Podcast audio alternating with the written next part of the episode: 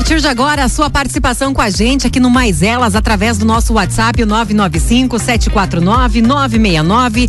Sábado, último sábado do mês de fevereiro, hoje, dia 27 de fevereiro. Começando por aqui mais um Mais Elas, com o oferecimento da médica pneumologista, a doutora Bárbara Fontes Macedo, para diagnóstico ou tratamento de asma, bronquites, gripes, pneumonias.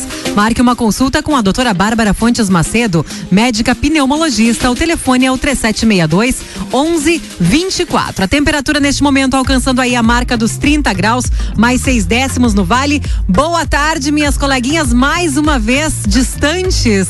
Nós estávamos mesmo nos acostumando, né, com a nossa mesa redonda aqui cheia, nosso bate-papo ao vivo todos os sábados, né, presencialmente. E agora voltamos damos um passinho para trás novamente, cada uma na sua casa, mas enfim, continuamos juntas.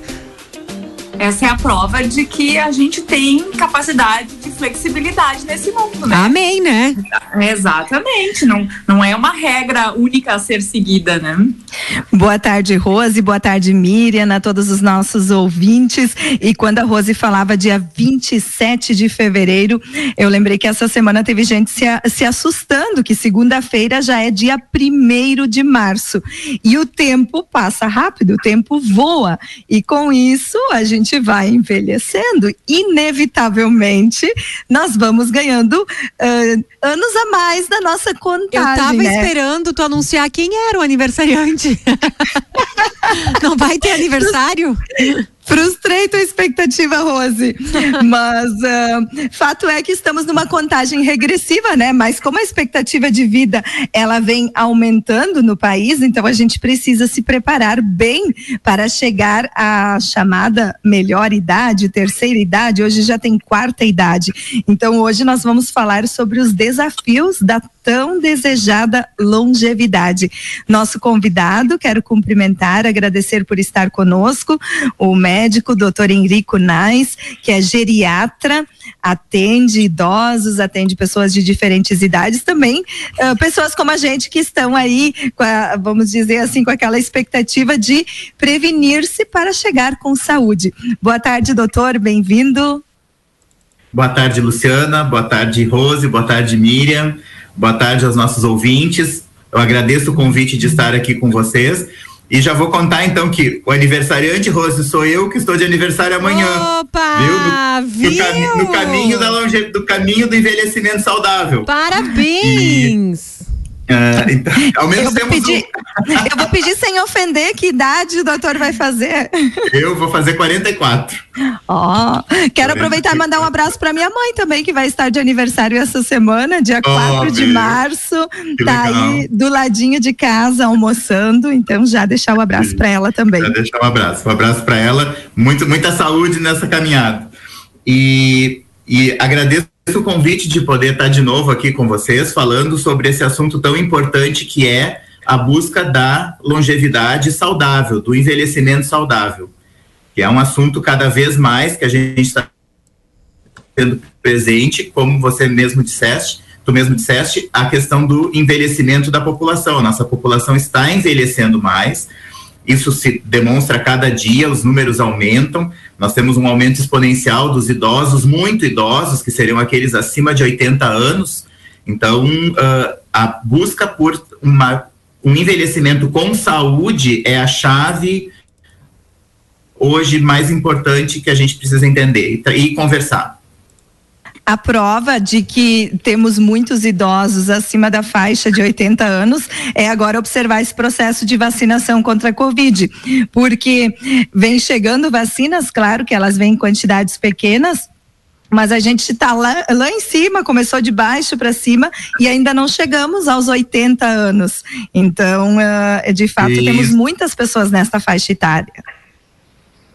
Sim, sim. Inclusive, eu, eu, soube hoje que a vacinação para esses idosos de 81 ou mais vai começar essa semana.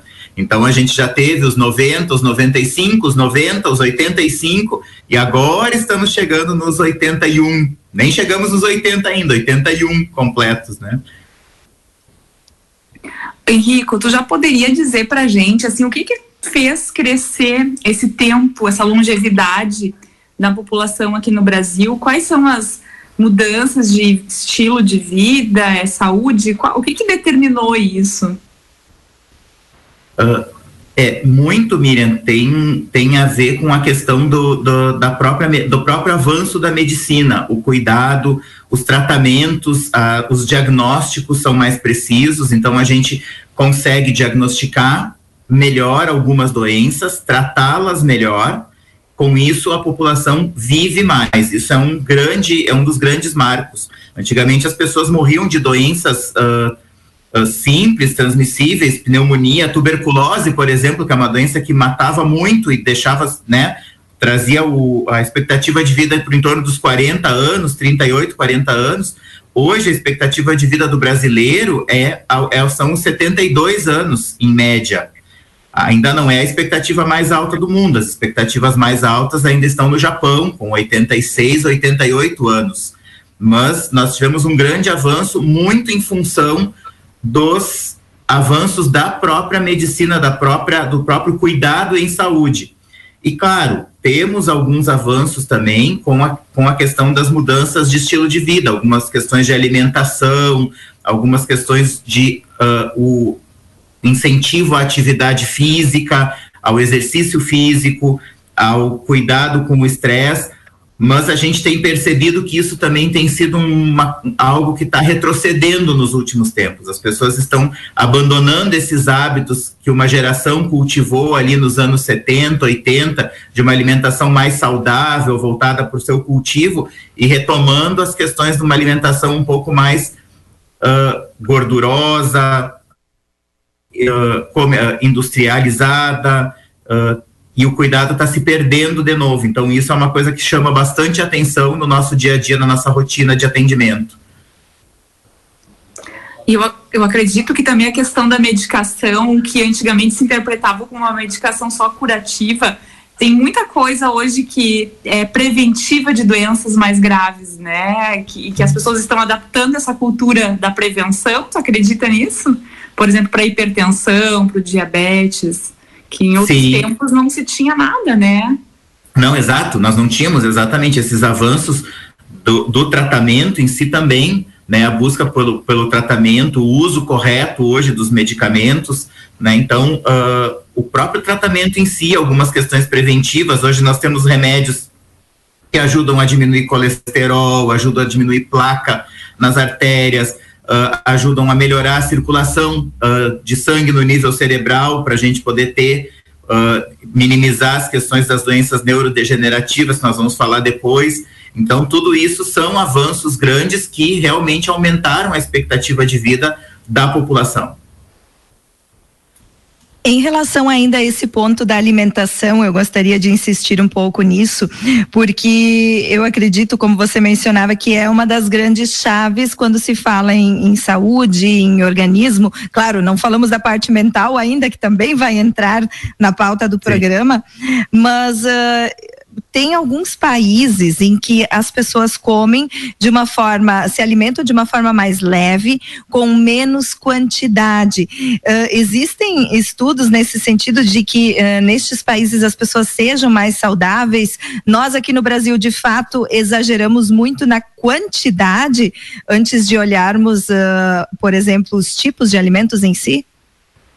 Sim, sim. Uh, existem estudos, principalmente no Japão e alguns na Europa, que mostram isso. O ideal é a gente não comer até se fartar. O, o correto seríamos, seria sairmos da mesa ainda com um pouco de fome. Diversos estudos têm mostrado que uh, pessoas, uh, famílias que adotam este hábito têm uma expectativa maior em relação àquelas outras que comem até se sentir satisfeitos. Então, a, a, a, questão da quantidade de alimentação, assim como o tipo de alimentação, também ele é uh, muito importante quando a gente pensa em envelhecimento saudável. Devo comer mais aquilo que é natural, uh, cuidado com as gorduras, com, né? O que já se sabe de sempre, né? Gorduras, frituras, farinhas, os três brancos, né? Farinha, sal e açúcar, né? Mas também a questão do não comer até se esbaldar, né? Comer... Hoje, hoje, Hoje eu colaborei com a longevidade do meu marido. Ele ia se servir pela segunda vez. Eu digo, tu tem certeza? Ah, isso aí. Pensar antes. Mas o problema é assim, ó. Não adi... Ô, Miriam, não adianta servir uma vez e servir aquele prato, né, de pedreiro, não, né? Quando ele serviu o, pa, o, o, pratão, eu pensei, bom, deve ser a única vez que ele vai se servir, né? Tá garantindo, Aí, né? Ele foi pra segunda, digo, né? Quem sabe pensa um pouquinho. É fome mesmo, né? É, é, fome mesmo. É fome. Tu tava com olhar no jantar, Miriam? Oi? Desculpa, não te entendi. Tava com foco já no jantar? Pra sobrar até comida? Que, até, até, que tava, mas assim, né? Acho que a gente tem que se ajudar nesse processo, porque às vezes as pessoas se ofendem, mas quando tu diz pro teu parceiro, olha, tu tá bebendo demais, comendo demais, fumando demais, não tá te exercitando, é uma forma de, entre o casal também, começar a exercitar essa longevidade, né? Sim. Porque. É uma forma de cuidado, é uma forma de amor também, né? Exato. É uma forma de cuidado, exatamente. Eu gostaria de falar também das uh, vitaminas, porque a gente sabe que hoje muitas pessoas buscam a complementação a partir de exames, mas assim também já existe uma preocupação em complementar a vitamina D, vitamina B, vitamina C, várias, né? E se fala muito disso. E há um tempo atrás eu me recordo que alguém agora eu vou ficar devendo o nome, mas numa das entrevistas colocou que o nosso corpo ele já não tem mais a mesma capacidade de processamento ou ambiente, uh, por exemplo, da energia do sol, da vitamina do sol, e que mesmo pessoas que se expõem muito está acontecendo em exames de estarem com o nível de uh, vitamina baixo. Isso deve ser uma preocupação, isso vem ocorrendo de fato, essa complementação, ela é necessária em diferentes idades? Uh, Luciana, eu tenho por hábito dosar a vitamina D nos pacientes uh, de um modo geral, né, como uma busca. Mas uh, não realmente não percebi isso que tu disseste da questão de ter baixa naqueles que se expõem. Há sim uma, uma questão de que as pessoas estão saindo, bom, agora da pandemia muito menos, né? Mas saindo menos, de se expondo menos ao sol, e com isso sim a gente tem níveis de vitamina D, por exemplo, baixos. E a gente sabe que a vitamina D ela tem uma importante relação com as questões ósseas, mas também com as questões de imunidade. Então, uh, se necessário, a gente repõe. Mas ainda hoje o que se sabe melhor é que o que se sabe bem é que a melhor forma de obter vitaminas é através da alimentação, da exposição ao sol e não da reposição uh, de farmácia, né? As pessoas têm muito esse hábito de uh, querer uma vitamina. Eu preciso tomar uma vitamina, eu preciso uh, uh, comprar vitaminas para mim. Não, se você come bem, se você tem uma alimentação variada dentro do que se, se espera, a, as vitaminas elas virão do alimento. Dificilmente eu preciso repor com algum complexo vitamínico, alguma coisa. Claro, em casos especiais, outra história, né? Mas de um modo geral, essa questão de usar vitaminas, usar até mesmo ômega 3 hoje, né, tão falado, todo mundo usando ômega 3, ômega 6, nós não temos ainda nenhum estudo que mostrou um benefício real do uso dessas substâncias para melhora da qualidade de vida, ou seja, pessoas que usaram essa substância e pessoas que não usaram essa substância envelheceram da mesma maneira, não houve diferença significativa entre um e outro. Então, quando as pessoas perguntam, preciso usar? Eu normalmente digo não, não preciso usar, a não ser que se faça alguma avaliação que tenha sintomas muito específicos, alguma coisa assim.